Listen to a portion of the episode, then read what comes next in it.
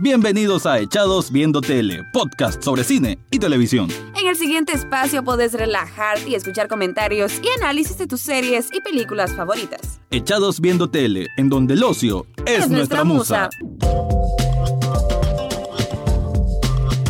Bienvenidos a un nuevo programa de Echados Viendo Tele. Te habla Rafael Echado y hoy, como siempre, todos los jueves te voy a estar hablando de una crítica, un review, una opinión, un análisis o como quieran llamarle, de una serie. Ya ni siquiera voy a intentar decir serie o película porque, a como lo vengo diciendo en las últimas semanas, creo que este espacio de Echados Viendo Tele se está haciendo casi que exclusivo para series, porque bueno, además que son un montón, son muy buenas. Pero no, no crean, eventualmente si quiero caer al mundo del cine, creo que ya viene la mejor época, o por lo menos muchas de las películas que tal vez salieron en los festivales de cine, que es donde sale el mejor cine al final de cuentas, em, hasta ahora recientemente es que van a empezar a fluir en las salas. Tal vez no específicamente aquí en Nicaragua, pero sí, si aparecen cines ya de una manera más abierta, es más fácil conseguirla por esos ya saben, esas páginas amigables, a como les digo yo. Pero bueno, en este caso es una serie, y una serie que tenía mucho tiempo de querer volver a hablar. Porque, a como saben, esta es la segunda temporada de Echados Viendo Tele, que comenzó hace unos meses y es porque hice una reestructuración de este podcast. Pero antes yo hice más de 100 episodios y lo hice con, con otros compañeros, ¿verdad? Que ahora pues ya no están en este proyecto, pero que fueron los que me ayudaron pues, a formarlo y a fomentarlo. Entonces en esos momentos sí llegué a hablar de House of Cards, esta gran serie de Netflix, esta gran emblema que tenía esta compañía que en su entonces parecía algo pequeño, no mucha gente lo conocía, pero en ese entonces, estamos hablando hace 5 años aproximadamente, pues dijeron de que además de ser una plataforma para presentar películas o series de otras cadenas, ellos también iban a hacer producciones originales. Y con House of Cards fue con que tomaron la batuta, fue el comienzo de todo y fue una apuesta realmente muy grande, muy ambiciosa, pues una serie con gran producción, con un elenco espectacular, con una dirección también muy buena y que la propuesta, en lo que trata, ¿no? Al ser un, un drama político, eh, pues conlleva mucho, quizás mucho estudio y y creo que también apunta a un público no tan convencional. House of Cards no es para cualquier persona, eso de entrada siempre lo miré así. Hay gente que tal vez puede ver Stranger Things, pero le va a aburrir eh, efectivamente House of Cards. O misma gente que tal vez puede mirar Orange is the New Black y le va a aburrir House of Cards. Creo que su esencia es muy distinta. Está hecho como para otro público que tal vez eh, le gusta el desarrollo lento de las cosas que no le va a aburrir los tecnicismos o la jerga política y que, aunque sí es cierto que House of Cards trata mucho de el aparato político en Estados Unidos, en las grandes esferas y cómo las traiciones, las conspiraciones, eh, las estratagemas y todo lo demás, pero no es algo que te lo van a tratar de explicar muy de pronto, muy de cara, sino que hay términos quizás que tenés que manejarlos para comprender de una mejor manera qué es lo que está sucediendo. Entonces en ese sentido House of Cards nunca fue una serie muy convencional, eso sí, aunque uno no entendiera por completo, digámoslo así, qué es lo que estaban hablando, la manera en que te lo planteaban y cómo iban conduciendo la historia era lo suficiente para que uno captara la, la chispa, lo, lo principal, sobre todo con un gran Kevin Spacey en su entonces, que se encargaba pues de de romper la cuarta pared y hablarnos a nosotros, los espectadores, como para darnos un insight, ¿no? una mirada por dentro de qué es lo que ocurría durante la trama. Y en sí, pues House of Cards quiero decirte que fue una serie que siempre me gustó mucho. Desgraciadamente fue bajando la calidad, eventualmente ya con sus últimas temporadas. Y con el tema que traigo hoy, que es la sexta temporada, quiero decir de que fue un cierre, sí fue digno, pero también un poco eh, quizás, aunque sí unieron cabos sueltos, que era lo común, al final el desenlace, pero dejaron algunos otros abiertos y quizás apresuraron en sacar algunas conclusiones. Entonces por eso sí le doy una categoría mixta realmente a esta crítica. Eh, aún así creo que el momento final o el clímax fue emocionante, fue lo que uno esperaba de este tipo de serie y pues que supieron, sobre todo, que era el mayor reto, supieron afrontar el desafío de no tener al protagonista o al principal protagonista que era Kevin Spacey, por los problemas que ya sabemos, ¿no? Que Kevin Spacey fue el actor, fue se le vinculó, o mejor dicho, se le demostró, no, perdón, no fue demostrado, en teoría no fue demostrado, solo fue una, acusación en que había eh, abusado de un menor hace más de 20 años, además de otras acusaciones cuando estaba en una escuela de teatro, si no me equivoco, en Inglaterra, y así se le fueron sumando acusaciones hasta el punto que Netflix tomó la decisión de separarlo del todo el proyecto de House of Cards y simplemente no aparece en esta sexta temporada. Pero aún así, como lo digo, el desafío que tomaron los productores, los guionistas y demás, creo que fue muy importante y con lo que tuvieron lo hicieron bastante bien. Así que traigo un análisis eh, más a profundidad como siempre y a continuación te lo voy a contar, así que ponete relajado, aquí te voy a contar mi análisis depurado sobre la sexta temporada y última de House of Cards.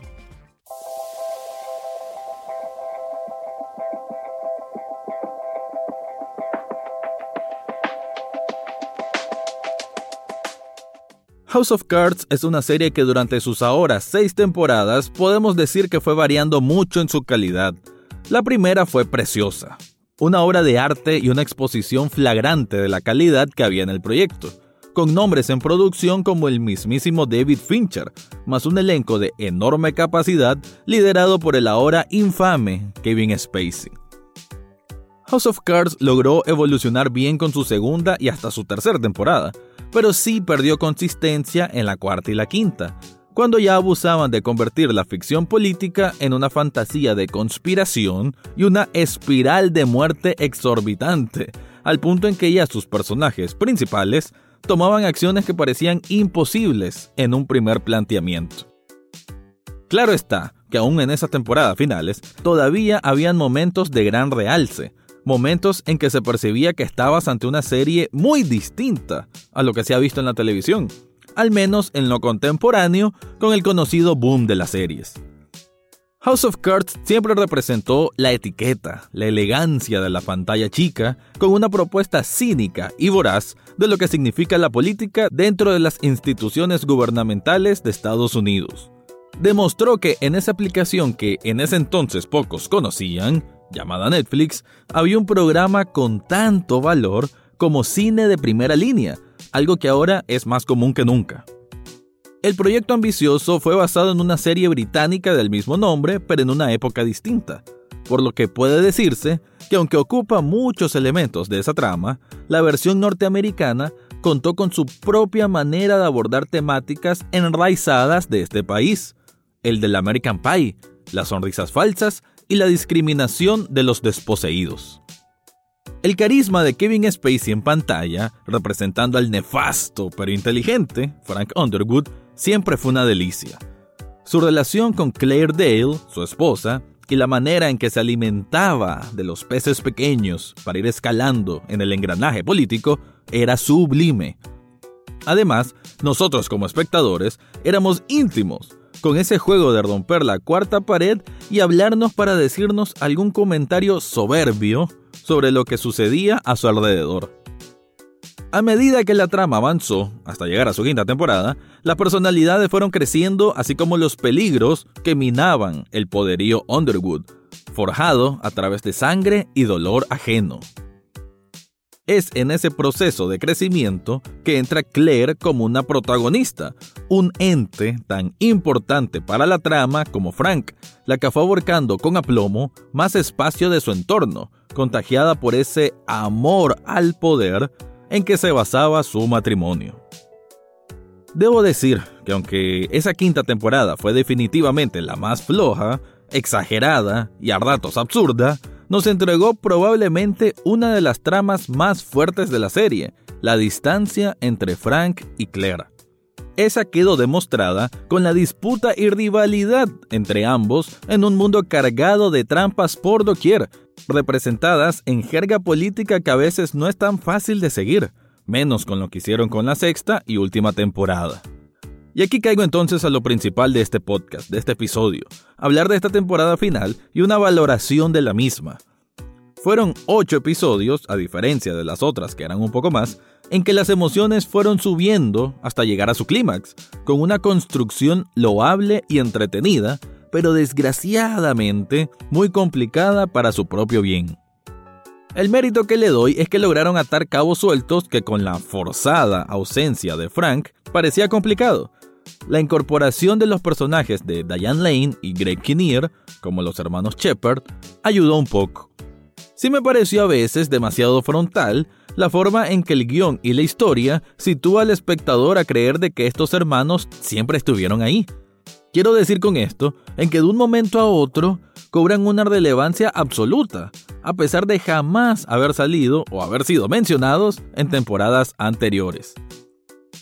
De igual forma me pareció curiosa la determinación de que aunque Frank está muerto y no puede salir de ninguna manera, ni física ni en audios, su presencia es continua y poderosa en todas las acciones. Claire podrá ser la presidenta de Estados Unidos, pero la sombra de Francis está ahí en las tantas batallas que enfrenta. Ya sean los mismos hermanos Shepard, el fiel Doug Stamper, los periodistas, el gabinete de gobierno, que está liderado por Mark Usher, su vicepresidente, o en un momento hasta con Petrov, el presidente ruso. Pero además, Claire enfrenta una batalla interna, una que exterioriza con nosotros al romper también la cuarta pared. Ella parece haber trazado un plan, pero a la vez se ve sorprendida o abrumada con algunos desaciertos de su administración, o mejor dicho, algunos errores que carga desde los pecados que cometió junto a Frank. Claire es una mujer astuta, firme en sus posiciones y quien no se deja manipular por nadie. Da gusto ver a Robin Wright en este papel que pareció haber encarnado a la perfección. Mantiene esa postura educada e inmutable, aun cuando en su cara le tiran amenazas directas de muerte, las cuales sabe responder de forma ágil y rápida. La temporada 6 de House of Cards nos llevará entonces por esos caminos, a una Claire intentando aferrarse a toda costa al poder, y tratando de ir bordando lo que le estorbe, actuando con una cautela que el mismo Francis había perdido al final de sus días. El problema es que esos caminos no fueron desarrollados lo suficiente. Hay preguntas que quedan en el aire o bien momentos en que puede aturdir tantas jugarretas políticas de uno u otro bando, pero no por usar un lenguaje quizás algo técnico del argot político, sino porque las resoluciones son abruptas, dejando una sensación de algo incompleto. Otro asunto que me parece muy curioso e interesante que tocaran fue el feminismo, desde dos puntos de vista muy contrarios. En uno, que Claire, ni con el principal cargo de Estados Unidos, puede ser respetada como autoridad, siendo disminuida en ocasiones por el hecho de ser mujer. El otro punto, más cínico y prepotente, es cuando se nota cómo usa el feminismo para proyectar una imagen de justicia social, todo por una estratagema que le permita mantener su poder. Volviendo a lo que dije antes, los últimos episodios son muy emocionantes y conducen a un clímax digno de los mejores tiempos de House of Cards. Es una confrontación verbal al mejor estilo shakespeariano, algo que siempre ostentó esta serie, y que para decir adiós de un público que siempre apreció el talento enorme que tenía esta producción, creo que es un resultado correcto. Lástima que a pesar de que los círculos principales fueron cerrados, con una que otra brecha que no se tomaron el tiempo de cubrir, la percepción que me queda es de que este final quizás debió llegar antes. Probablemente la trama pudo haber mejorado de haber sido reducida desde la cuarta o quinta temporada, para así dar un final épico con la presencia de Frank, aunque no puedo decir que House of Cards no tuvo un final digno de su talla. Más bien creo que fue el desenlace más ideal que pudieron haber creado tras la ausencia de su personaje principal. No más dolor, diría Claire, diría Frank. Esta serie ha terminado.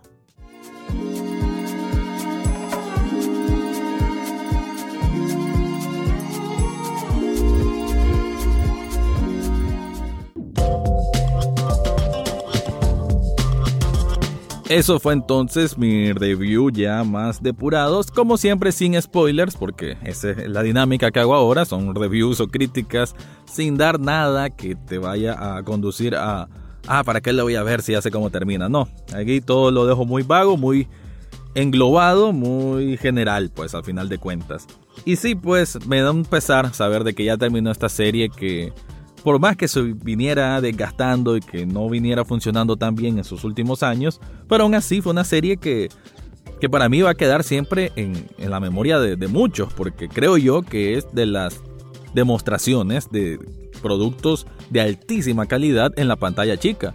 Las primeras dos, tres temporadas, bueno, son, son muy buenas, son, son, muy buenas, son recomendadísimas y va a quedar ahí como la grande, realmente va a quedar ahí, por más que la crítica le encante enterrarla mucho. Pero les explico qué pasa. Netflix no se lleva bien con los críticos. Los críticos parece que, no sé, Netflix no les da muchos dividendos, entonces siempre se inclinan por echarle tierra. Esa es una realidad y tienen que saberlo porque así pasa. Desgraciadamente, así pasa. Algunos críticos no son más sensatos y miran las cosas de manera objetiva, pero otros de viaje son eh, dirigidos, dirigidos para atacar a Netflix, desgraciadamente. Y yo no es que me ponga el escudo y diga de que, ah, protejamos a Netflix todo el mundo, no, una empresa multimillonaria y soy de los primeros críticos en decir de que están produciendo demasiada serie y con eso obviamente va a mermar su calidad. Pero antes de este boom de Netflix, del actual, del muy actual, de este año, 2018 es un año que la cantidad de series nuevas que han sacado es absurda, esa es la única palabra, absurda. Pero en su momento, al inicio, hace 5 años o un poco más, cuando comenzó House of Cards, a todo mundo lo tomó por sorpresa. Es una propuesta que no se ha visto, por lo menos en tiempos contemporáneos, a como lo dije en el análisis depurado. Y, y una historia que, que es suculenta, la verdad que sí. Es eso del ambiente político, el cinismo, de cómo pueden hablar las grandes esferas de poder, de manipulación y de otras cosas. Eh, es genial, pues. Eh, y tal vez los gringos no les cuadra mucho porque, bueno, ellos están muy metidos en su realidad y, es comprensible, ¿no? Tienen a un Trump que, digamos, es quizás peor que la ficción que se mira en House of Cards. Y por eso muchos fueron abandonando el barco. Pero no significa por eso de que la serie eh, tenga carencia de, de calidad, para nada.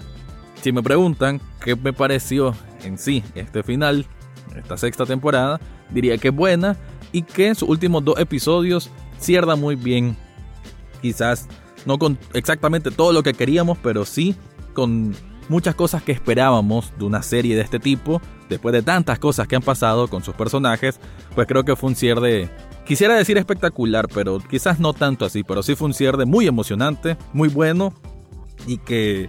Pues nada, solo me queda decir de que gracias a la gente que hizo House of Cards fue una serie muy distinta y que ojalá propuestas así sigan naciendo en Netflix, sobre todo en Netflix porque de ahí es donde nace y ojalá pues que, que alguien pueda retomar una historia así. Yo sé que fue una lástima, muchos querían ver a Kevin Spacey o Frank Underwood como tal en esta temporada final, pero sí, repito, el trabajo que hicieron para tratar de suplir ese espacio y dar un final digno es para aplaudir, estuvo muy bien y creo que no se van a arrepentir si miran esta sexta temporada. Así que con eso cierro, este fue mi review, análisis, comentario, recap o como quieran llamarle de la sexta temporada de House of Cards.